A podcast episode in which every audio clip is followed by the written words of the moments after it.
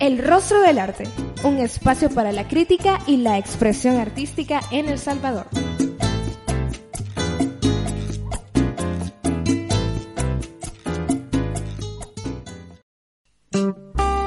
Queridos cibernautas, amigos y amigas de todo el mundo, bienvenidos a la séptima edición de El Rostro del Arte en el espacio para la crítica y la expresión artística en El Salvador. Nos honra mucho su presencia desde la web en www.laradiotomada.cc y donde quiera que se encuentren, les enviamos un abrazo fraterno. Para este viernes, su servidora Nancy Gómez se encargará de presentar a los rostros que debatirán un tema poco tratado en la agenda cultural, pero que tiene gran implicación en lo que se refiere a nuestras raíces étnicas. Para enterarnos más acerca de este tema, les cedo también el espacio a nuestro compañero Gerardo Martínez, que ahora cubre a Valeria quien no estará esta tarde con nosotros por motivos laborales. Buenas tardes, Gerardo. Buenas tardes, Nancy. Un gusto saludarlos. A quienes sintonizan nuestro programa a esta hora, bueno, en esta edición hablaremos un poco sobre el arte popular y también se le conoce a este tipo de arte como el arte del pueblo para el pueblo. Por ello, el invitado de hoy en la, a la sección Facetas es un hombre de amplia experiencia en este tipo de obras y estará analizando la importancia de promover difundir y mantener vivas las expresiones propias de nuestra cultura indígena y artesana. Pero antes también queremos mostrarle un recorrido por un espacio dedicado a este arte. Hablamos del Museo de Arte Popular que recientemente visitamos junto con Gerardo y que hoy les presentamos en esta breve nota para la sección Rostros en Escena.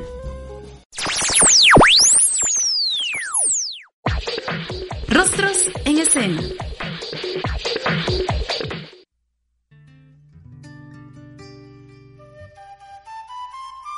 Nuestro país acarrea una tradición artesanal de siglos y a pesar que la modernidad y la producción en serie han ganado más terreno que la manufactura, todavía podemos encontrar personas con el don de crear artesanías de barro, solo utilizando sus manos. Generalmente, las mejores piezas de barro se encuentran en el interior del país. Pero ahora, en Rostros en Escena, les presentaremos un espacio dedicado a la investigación, conservación y difusión de este que es un arte característico de nuestras tierras. Este fabuloso lugar es el Museo de Arte Popular. Hacia 1997, la Asociación Iniciativa ProArte, INAR, dio el primer paso para iniciar las labores de investigación y recolección de piezas para formar lo que sería la primera sala de miniaturas hecha de barro, que se puso en exposición a partir del año 2001. Esta sala se la dedican a Dominga Herrera, primera artesana en elaborar miniaturas en el municipio de Hilo Vasco. Actualmente, esta sala cuenta con más de 4.000 figuras de barro. Entre ellas, podemos encontrar maquetas representativas como la molienda, el balneario de Amapulapa, el zoológico, las celebraciones de Semana Santa, entre muchas otras. Maritza Mengíbar, encargada de las visitas guiadas en el museo, relata cómo este espacio creció de a poco y también fomentó el comercio de piezas de barro entre los artesanos. Comenzamos con, con una sala y para el público en el 2001.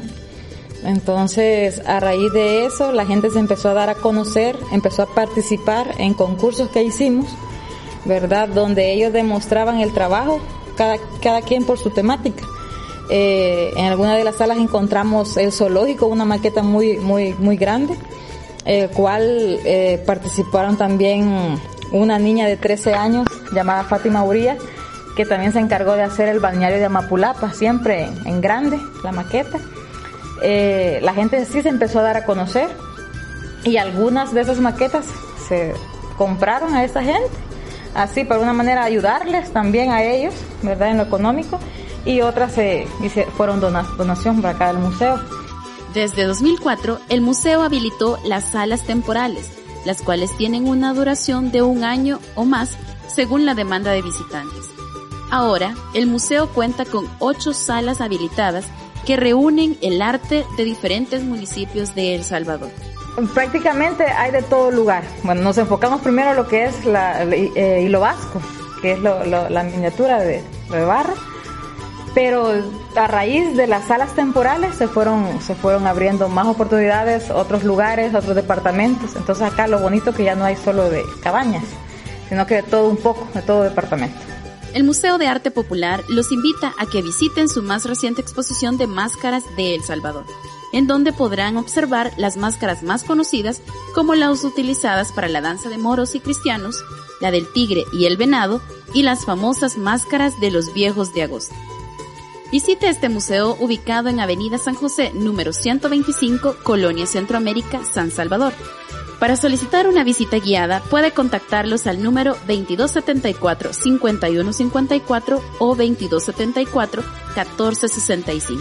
También puede comunicarse al correo museo de arte popular sb y a su página en Facebook Museo de Arte Popular El Salvador. El museo los atenderá de martes a sábado de 10 de la mañana a 5 de la tarde. La entrada general es de un dólar y niños menores de 8 años cancelan 50 centavos de dólar. Esperamos disfrute de este fascinante recorrido, informó Nancy Gómez para El Rostro del Arte.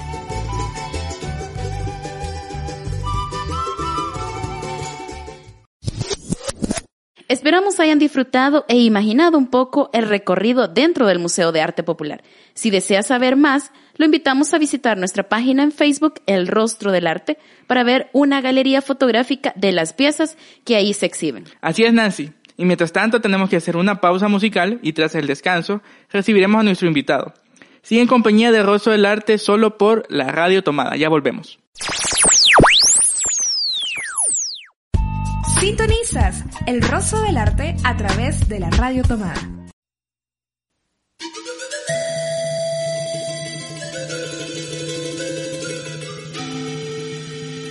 El pueblo salvadoreño tiene el cielo por sombrero. El Salvador,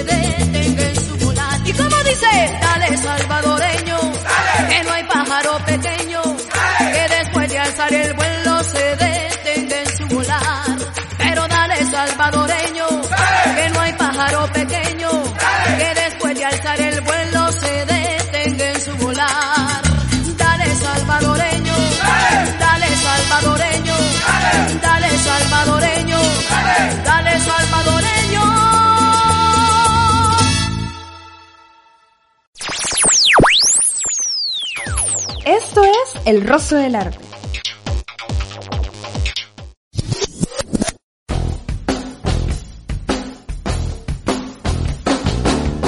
Facetas.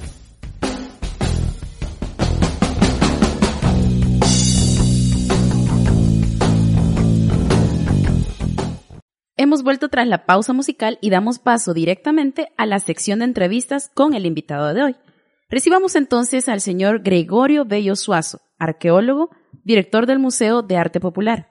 De su trayectoria podemos mencionar que en 1989 fue jefe del Departamento de Arqueología de la Dirección de Patrimonio Cultural de El Salvador. En 1997 fundó la Asociación Iniciativa por Arte y también ha trabajado como consultor para la UNESCO en las artesanías tradicionales de El Salvador. Además, Gregorio es fundador y director del Instituto de Estudios Históricos, Antropológicos y Arqueológicos de la Universidad de El Salvador. Y en 2004 pasó a dirigir el Museo Nacional de Antropología David J. Guzmán. En esta tarde le agradecemos su presencia en nuestro programa y le damos la bienvenida. Gracias, gracias Nancy. Gracias Gerardo por invitarnos. Bueno, bueno, gracias. Así es, en esta tarde también nos acompaña Gerardo, ya que Magali y Valeria tuvieron un contratiempo, pero estamos aquí. Bienvenido. Gerardo. Gracias, un saludo. Muy bien, entonces vamos a dar inicio a esta entrevista que está muy interesante y arrancamos con la primera pregunta. ¿A qué le podemos llamar arte popular en El Salvador? Bueno, es una pregunta que voy a tratar de ser muy concreto, específico y lo más reducido posible porque es un tema eh, que implicaría más, más tiempo para exponer de- detalles, ¿no? Eh, estamos hablando de arte y la expresión artística es una eh, característica que se da en diferentes sectores de, la sociedad, en diferentes eh, personas que producen arte. Eh, lo único que en el arte académico, llamémosle así, la- el artista tiene la posibilidad de formarse, de ir a la escuela, de ir a la academia, ¿no? O sea, el, arte académico que se llama.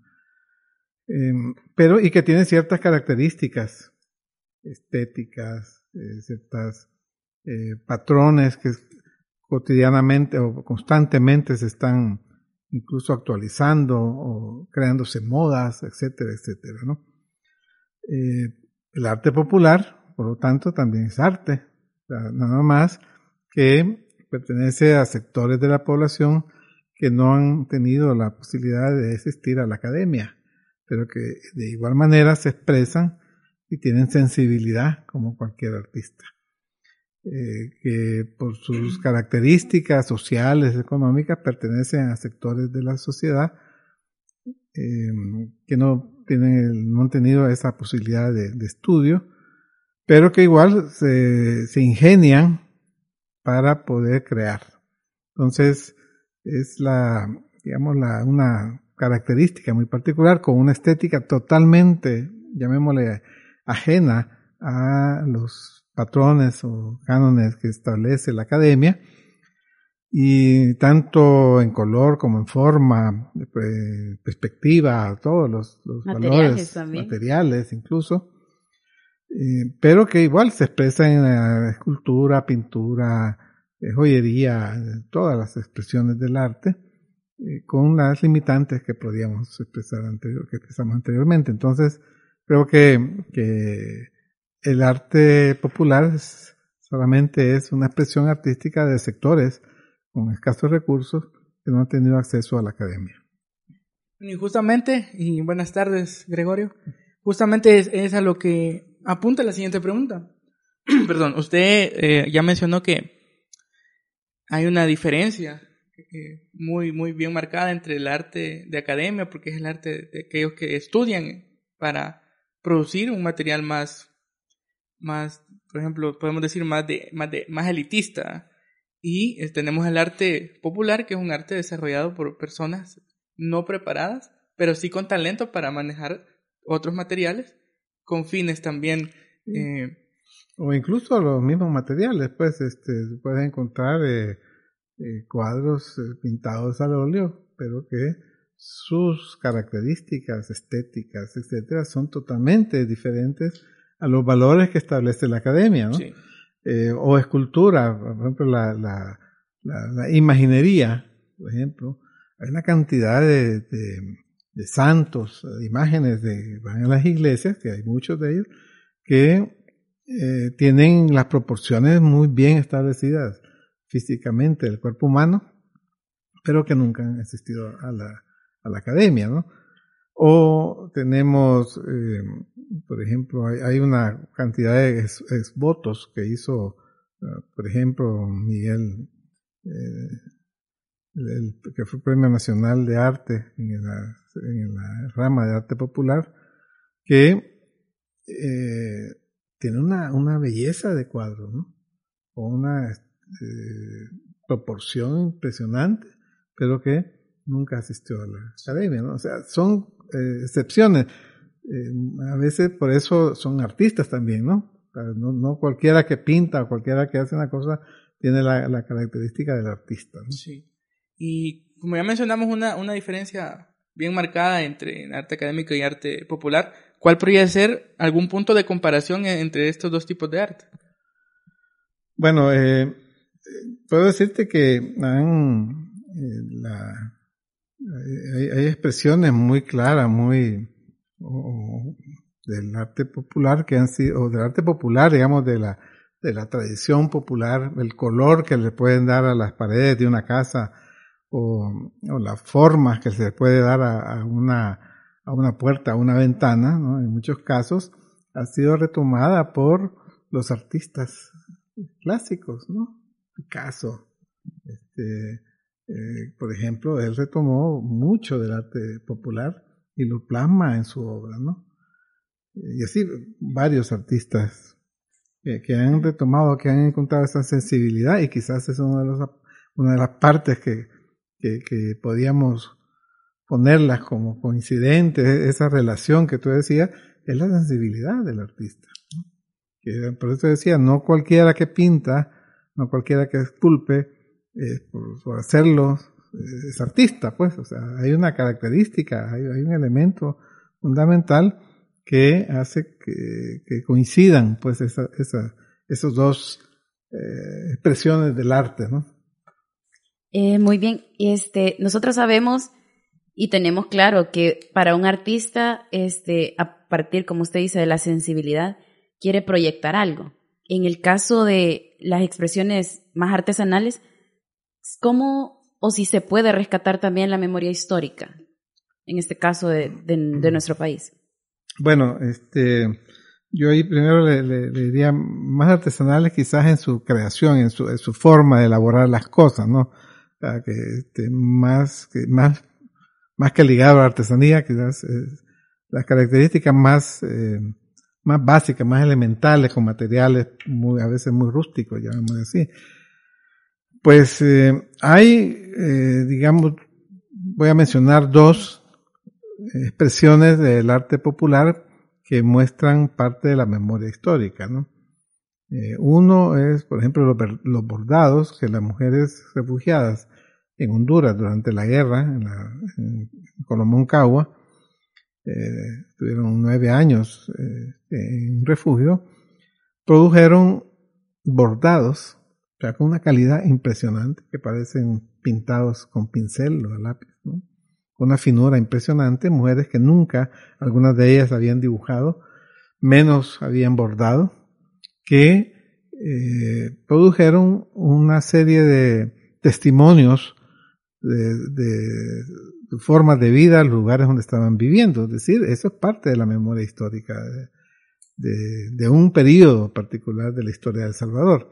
Esto puedes encontrar desde la denuncia que se hacía contra la represión que sufrieron por parte del ejército hondureño, este, contra la repoblación forzada, de lo cual estaban obligando a NUR, Naciones Unidas, para regresarlos a El Salvador, hasta su producción eh, en granjas de animales, de alimentos, eh, etcétera, y sus eh, actividades recreativas que hacían eso.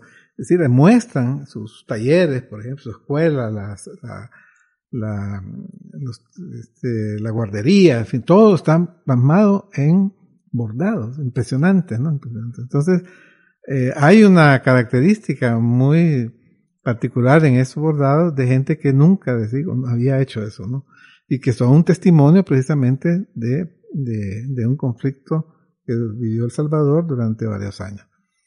Eh, otro de los aspectos, por ejemplo, son la producción de, de la miniatura de barro de hilo vasco. Entre la miniatura y el muñeco de barro, que hay expresiones artísticas impresionantes, porque no todo el muñeco es realmente, lo podríamos catalogar como una producción de belleza artística, ¿no? Este, aunque, aunque la, belleza es relativa, pues eso de bello en el arte eh, viene a ser relativo, ¿no?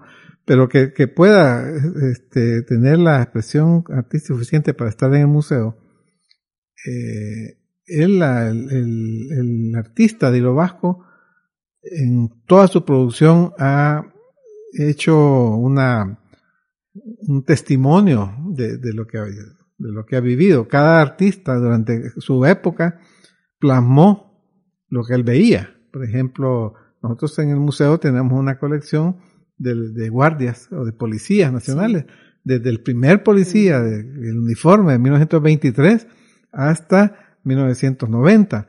Hay, hay, una crónica ahí en, en, el muñeco de barro de lo vasco. ¿no? Entonces sí es parte de la memoria. Y así, por ejemplo, podemos mencionar todos aquellos, los bordados de, o, los el telar de cintura, ¿no? de, de, Panchimalco, que eh, muestra lo que fue durante toda la historia esa producción de, de elaboración de, de, mantas, de pañuelos, etcétera, que eh, los cronistas lo mencionan en, sus obras y que todavía esta gente lo sigue haciendo. Sí, tomando también en cuenta un poco sobre el, impacto que, que, que, que, tiene esto de plasmar un poco de, del contexto que se vive, ya sea en un bordado, en una miniatura, ese impacto o esa valoración de ese tipo de arte popular, ¿en dónde tiene como más importancia? ¿Será dentro del país o se, o se valora y se ve más fuera del país? Bueno, este... Nosotros eh, podríamos contestar, o podría yo contestar eso diciendo que, mira, tenemos un alto porcentaje de visitantes extranjeros. Es decir, a, veces diría que más visitantes extranjeros que nacionales. Y que llegan buscando el museo, no por casualidad o que les contaron, sino que hay una guía, ¿no? Que ya está establecido y van y lo buscan, ¿no? Y lo valoran, pues, sobre todo, porque el hecho de buscarse eh, es porque eh, consideran que es importante.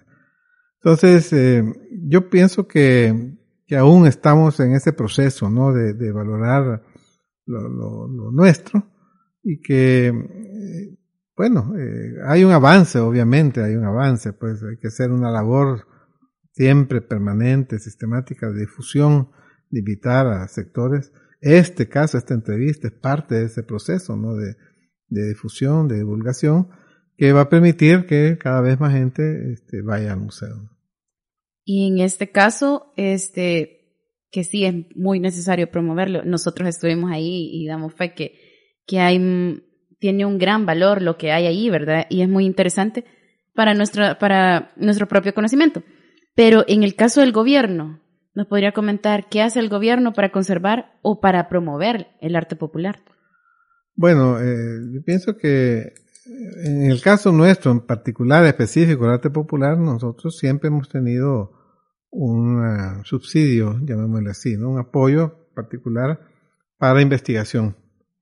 Es decir, eh, parte de, la, de las exposiciones que se montan en el museo es producto de este aporte que decidimos este, ahora de la Secretaría de Cultura, ¿no? Siempre con cultura, antes, igualmente nos apoyaba proyectos específicos.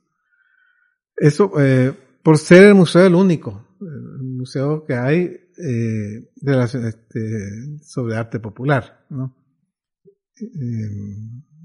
Eh, hay otras expresiones en, el, país que entiendo yo podrían ser a través de las casas de la cultura que se pudieran estar estimulando, ¿no? Pero en el caso concreto del arte popular podemos decir que, la entidad que le corresponde sí tenemos un, apoyo, pues este, quisiéramos que fuera más, ¿no? obviamente, pero eh, suficiente para la investigación que hacemos cada año. Muy bien. Entonces vamos en este momento a dar un pequeño respiro nosotros y vamos a continuar luego de esta pausa musical. Sintonizas el rostro del arte a través de la radio tomada. ¡Adentro, Cojutepeque!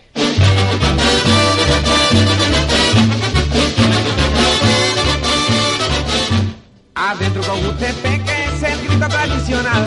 Todo cojutepecano nunca debería olvidar. Ya sea para la pelea o también para gozar. Adentro Cojutepeque. Adentro Cojutepeque. Adentro Cojutepeque vamos todos a gozar.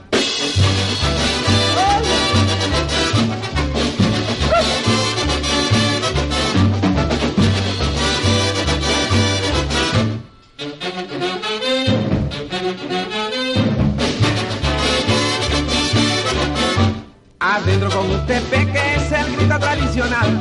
Todo con usted pecano nunca debería olvidar. Ya sea para pelea o también para gozar. Adentro con usted peque. Adentro con peque. Adentro con usted peque. Vamos todos a gozar. Todos, todos a gozar. Adentro con peque. Hoy no vamos a pelear. Adentro con peque. Ahora vamos a bailar. Adentro con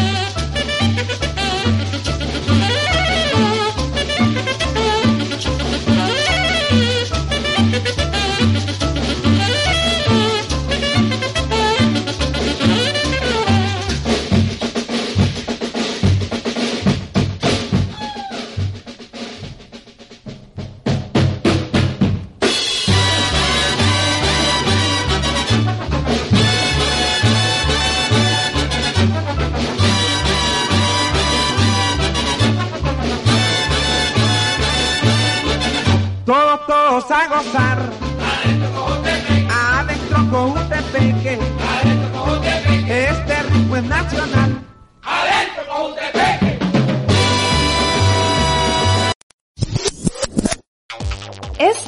El rostro del arte.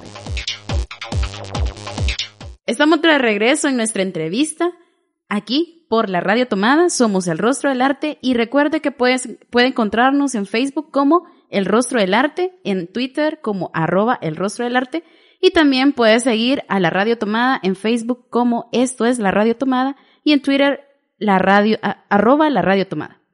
Estamos conversando con el señor Gregorio Bello Suazo acerca de arte popular. Y la siguiente pregunta se la pasamos a Gerardo. ¿Quién Muchas gracias, Nancy. Pues vamos a, seguir en esta misma plática y, y adentrarnos un poco también en otra de las áreas de que Gregorio ha trabajado y es en base a, la fundación que usted, que usted mismo creo que es el INAR.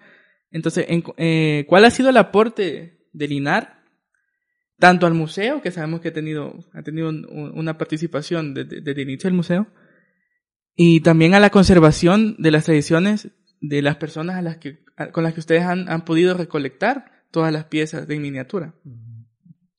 Bueno, este iniciativa Probarte Popular, INAR, es una, una asociación sin fines de lucro. Eh, se funda ya en 1977. Sí, ya tenemos un, desde el siglo pasado, estamos en este rollo.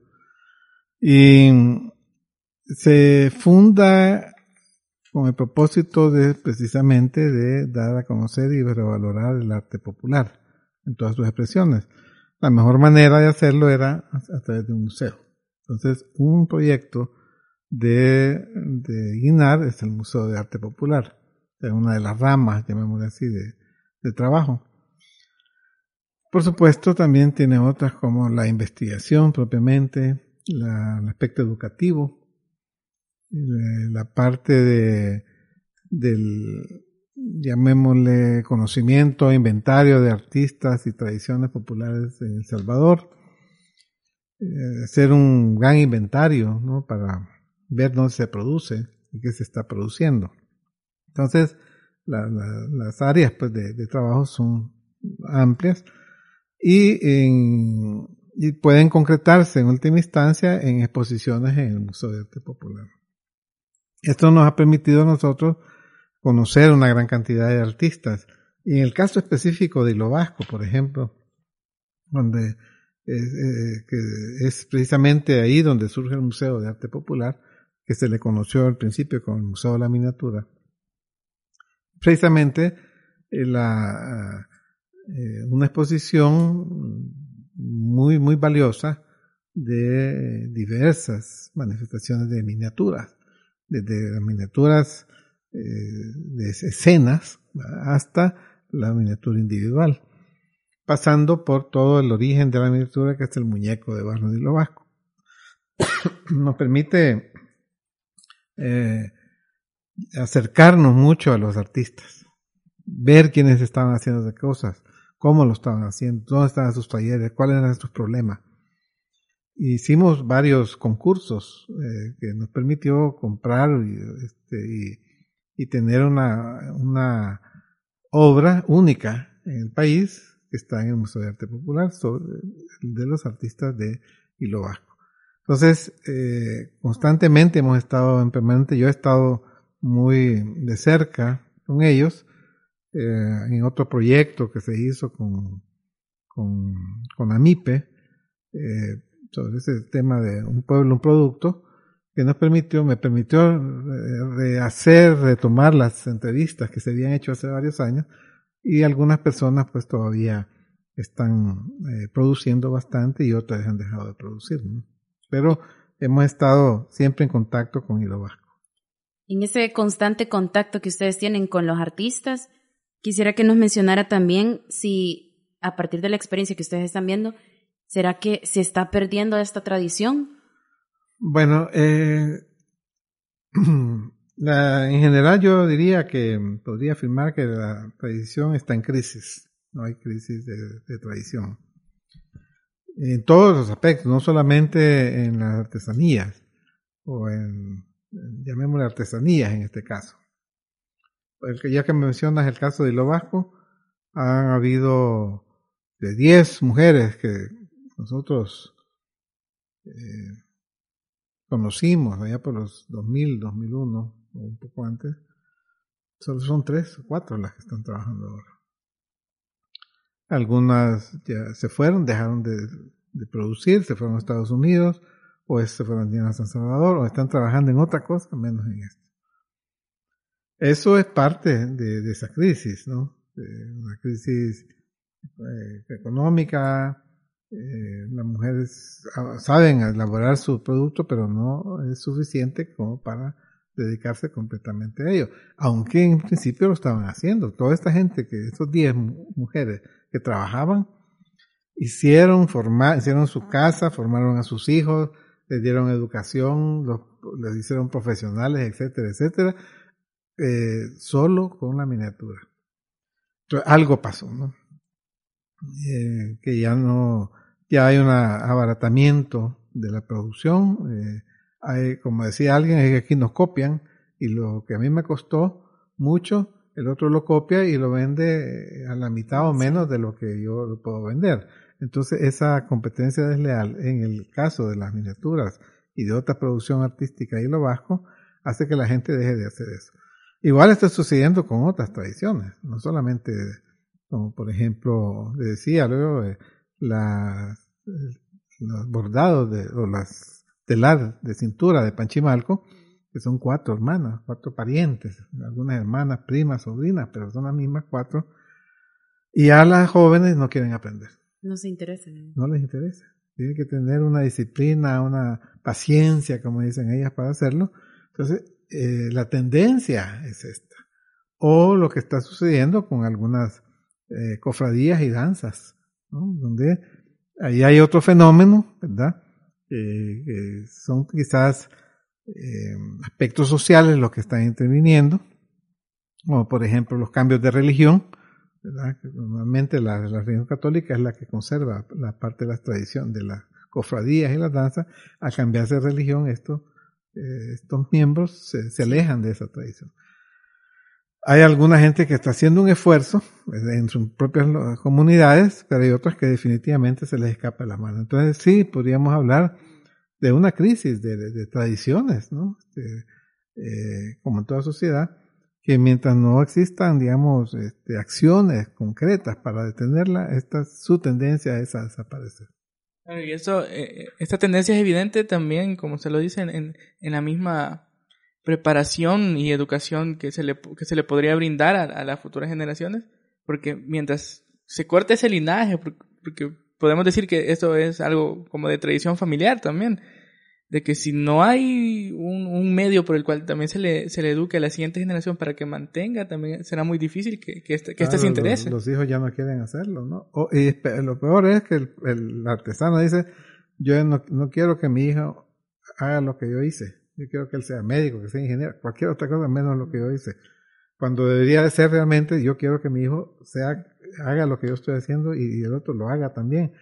Es, ese conflicto, ¿no? De, de, la, de, la, de, identidades, porque al final eh, está conservando algo, pero no quiere que su hijo lo continúe, ¿no? Es, es un conflicto interno y qué es lo que está provocando esa que se rompa esa línea que tú decís para con las futuras generaciones o las próximas generaciones. Claro.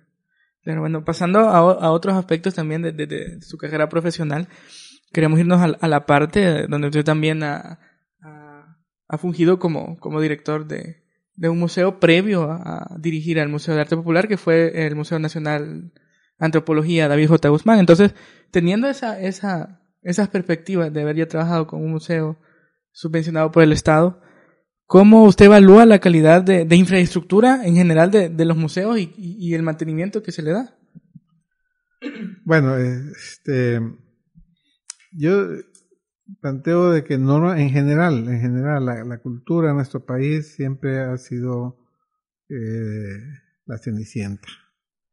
Es decir, nunca ha tenido un presupuesto que permita eh, que toda la, eh, la producción, los proyectos, la difusión, la infraestructura misma, la tecnificación, la capacitación de personal sea eh, óptima. los, pues, te digo, los presupuestos a veces son para salarios, ¿no?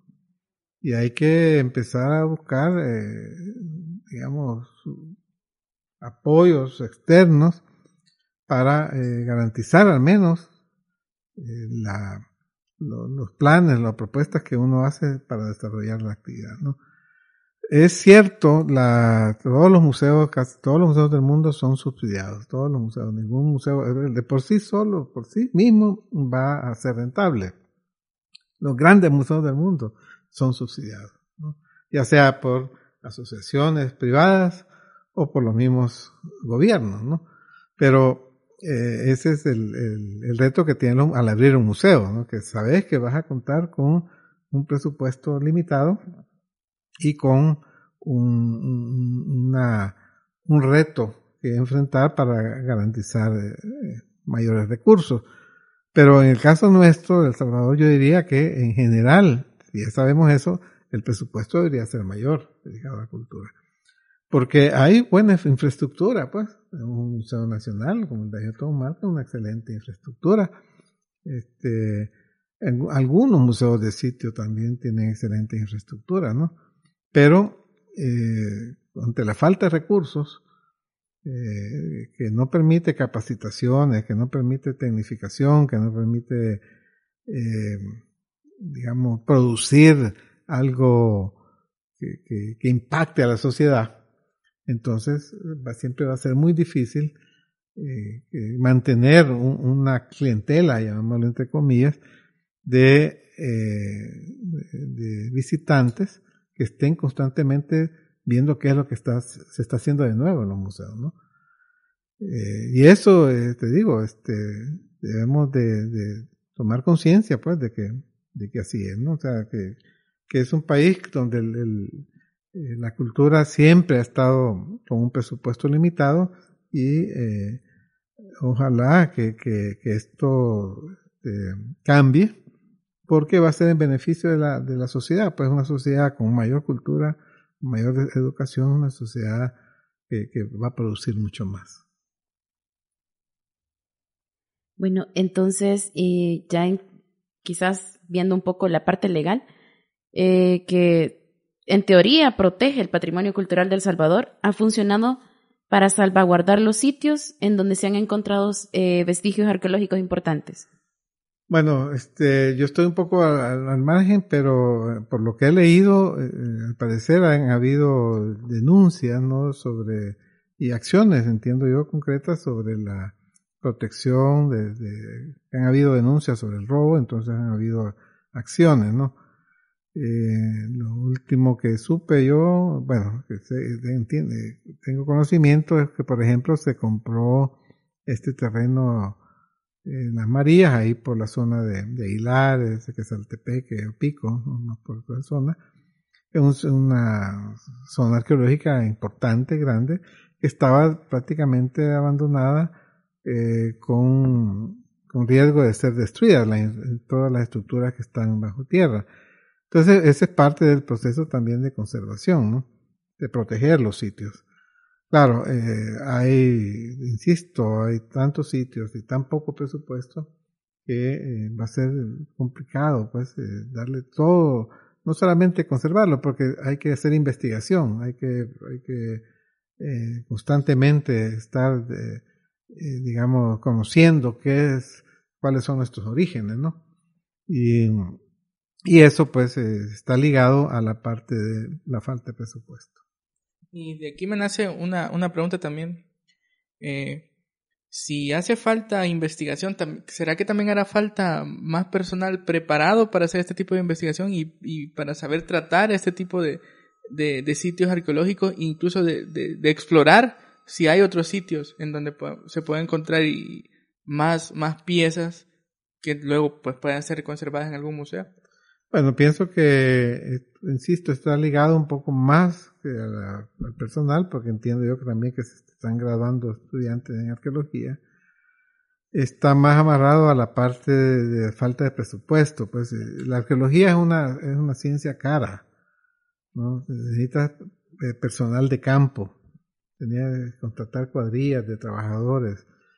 Eh, digamos, la parte de, de, de ya de, de, análisis, de, este, de gabinete, como se le llama, ya es, es, tiene tantos costos como el campo. Pues en el campo tienes que tener un equipo de gente que tienes que contratar para que estés trabajando durante varios meses, ¿no? Entonces, imagínate estar trabajando todos los sitios, el presupuesto es bastante importante.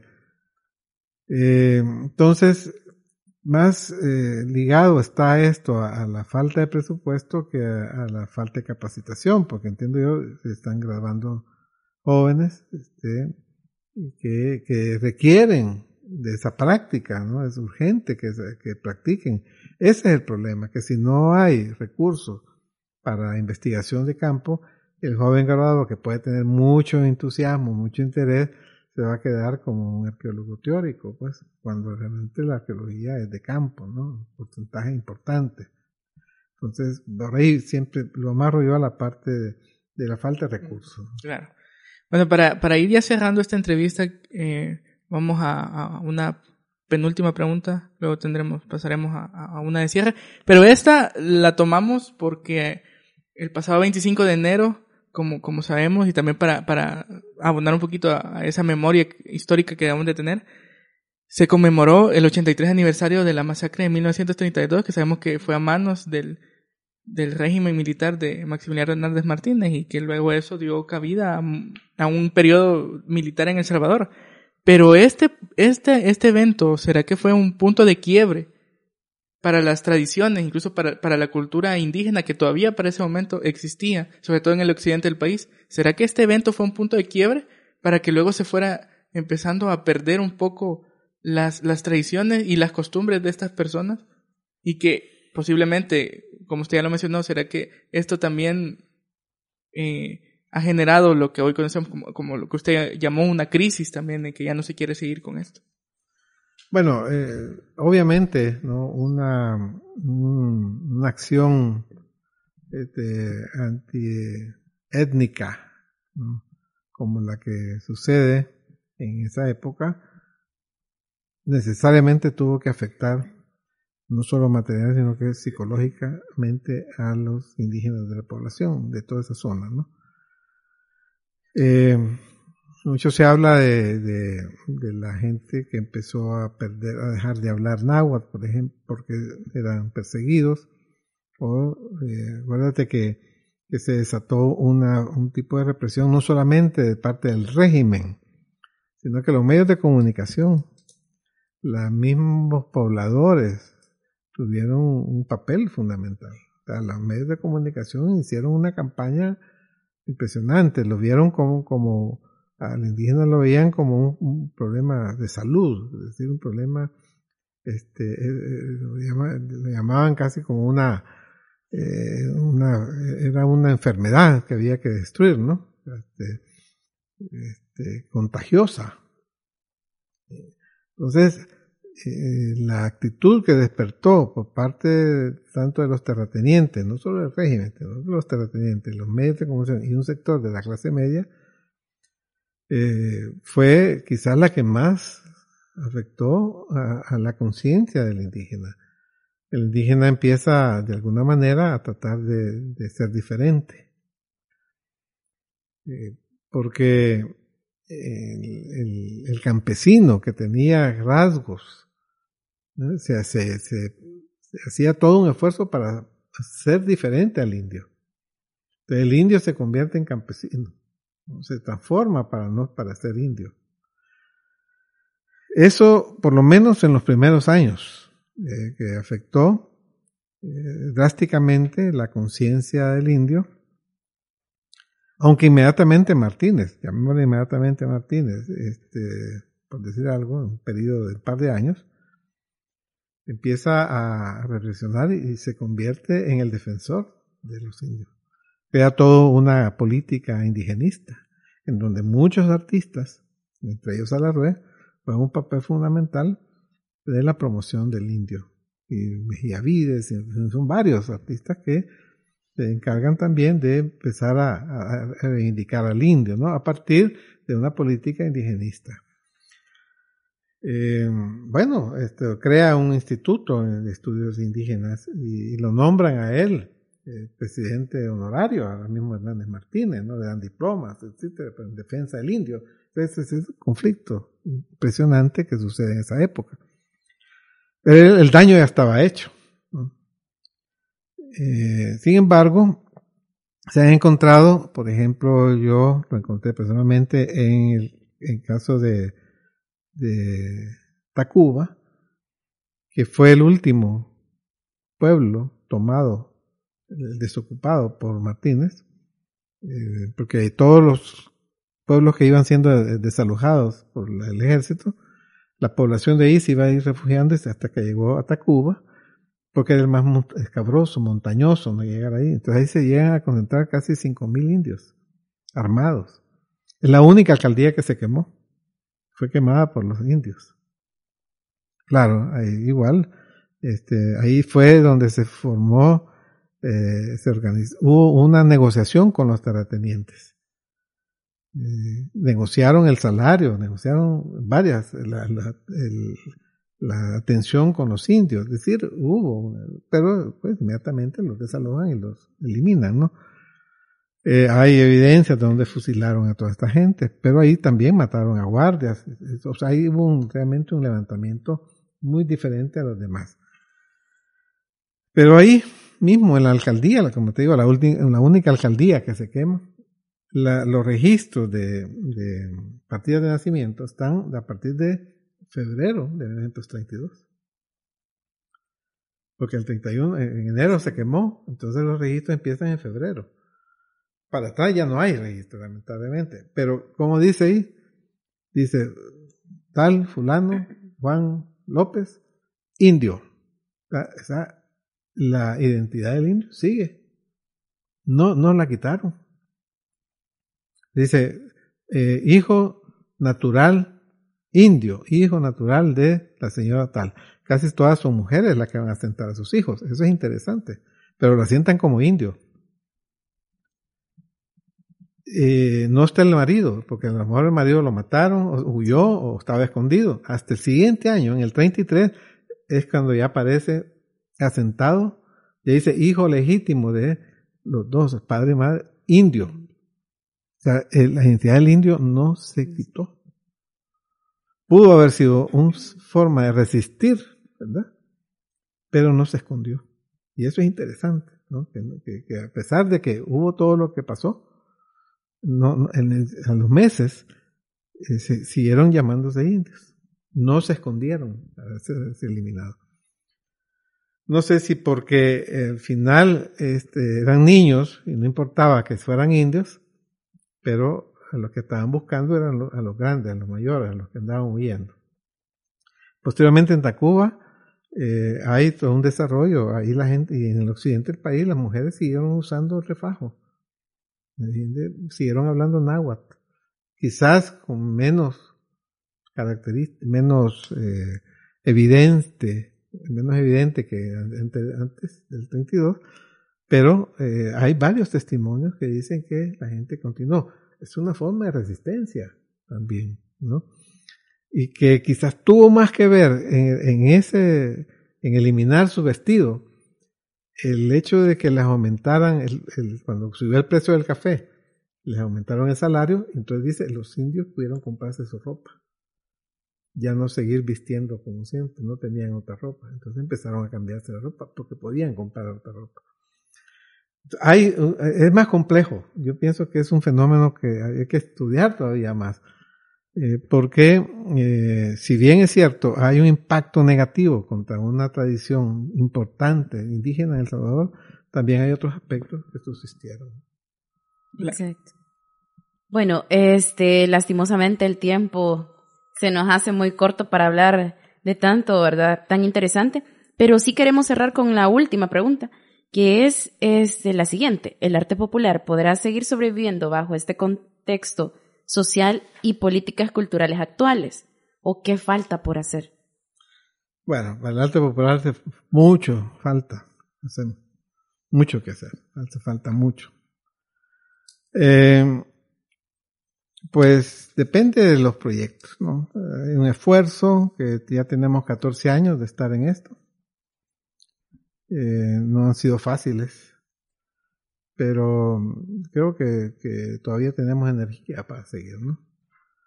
Y hay que involucrar a diferentes sectores, pues, del país, a escuelas, a, las mismas comunidades, que ya no se convierte simplemente en un museo del recuerdo donde antes habían tales cosas, sino que donde hay que reivindicar al artista popular, hay que darle todas las, eh, digamos, condiciones, apoyo para que el artista popular realmente se dignifique y sea conocido, porque ahora es prácticamente el incógnita. Y valorado también. Por supuesto, ¿no? Entonces, ese es un esfuerzo que estamos nosotros, lo estamos enfrentando, lo estamos haciendo, y creo que con los apoyos que estamos teniendo, pues podemos continuar. Bueno, ahora sí, cerramos ya esta entrevista. De verdad que el equipo del Rostro del Arte le agradece muchísimo que haya tomado el tiempo para estar esta tarde con nosotros. al señor Gregorio Bello Suazo. Muchas gracias por esta entrevista y desde ya también quisiera que ustedes nos invitaran eh, a visitar el ¿Cómo museo. no? Esto es quizás lo más importante. Sí. Gracias por la entrevista porque es parte de la divulgación del museo. El museo está abierto de martes a sábado, de 10 de la mañana a 5 de la tarde. La entrada cuesta un dólar y está ubicado en la colonia Centroamérica, eh, al final del parque, enfrente a los columpios. O sea, esa es la, porque es el parque de la Centroamérica es muy famoso, muy grande. Y al final, enfrente a los columpios, eh, hay una iglesia, esquina opuesta a la iglesia, frente a los columpios, ahí está el Museo de Arte Popular. Están bienvenidos. Muy bien. Y entonces los invitamos a que visiten el museo y despedimos entonces esta sección y pasamos a la nota de rostros en la historia. Esta vez se la dedicamos a los artesanos iniciadores y continuadores del trabajo en miniatura que se expone justamente en el Museo de Arte Popular. Rostros en la historia.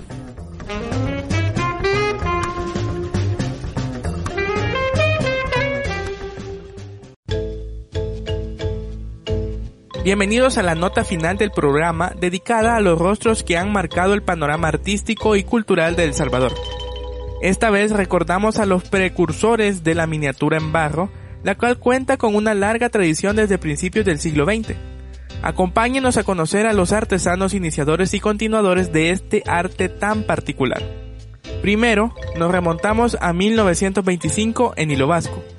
Para ese año las figuras en miniatura ya eran uno de los productos artesanales más destacados. Sin embargo, esto no hubiera sido posible sin el trabajo de Dominga Herrera, quien es considerada la creadora del género de la miniatura. El Museo de Arte Popular conserva en su colección algunos moldes que ella misma utilizaba para crear a las pequeñas figuras humanas. Ella nació en 1911 y falleció en 1982. Su legado, aparte de sus propias creaciones, fue haber enseñado a su hijo el arte de la miniatura. Su nombre es Mauricio Herrera. Este hombre comenzó como zapatero, pero tras la industrialización del calzado se dedicó a la elaboración de miniaturas. En 1975 representó al país en una exposición de artesanías de las Américas, llevando así el arte de su madre fuera de las fronteras. Dentro de los iniciadores también contamos a Clementina Rosales, quien trabajó la miniatura con Domingo Herrera cuando estuvieron en la cooperativa de artesanos. Además está Julio César López, el creador de las plazas o cuadros en los años 80. López se trasladó a Estados Unidos donde realizó demostraciones y murió en 1996 a los 65 años. La siguiente generación de artesanos vino de la escuela de un gran maestro de la cerámica y la miniatura. Él es José Antonio Herrera. Su formación la comenzó en 1942 y 20 años después creó su propio taller escuela. También fue presidente de la primera cooperativa de ceramistas y dirigió el taller escuela Centro Cerámico. Dentro de sus aprendices estuvo una hija de Domingo Herrera de nombre Ana María Herrera.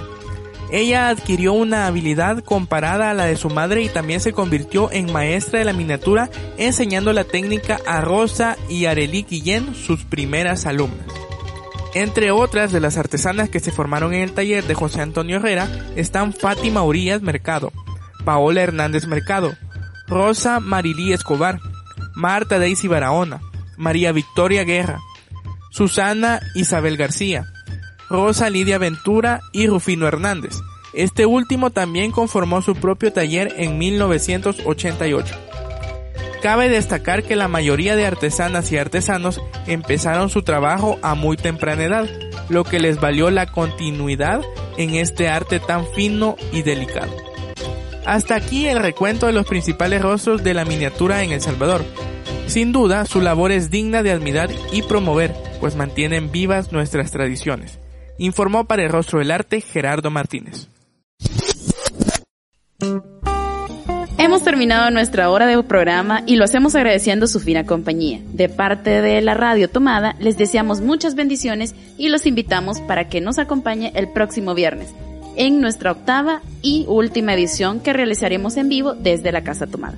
Fue un gusto haberles presentado los rostros de la cultura y las artes en esta tarde. Soy Nancy Gómez y esto fue El Rostro del Arte.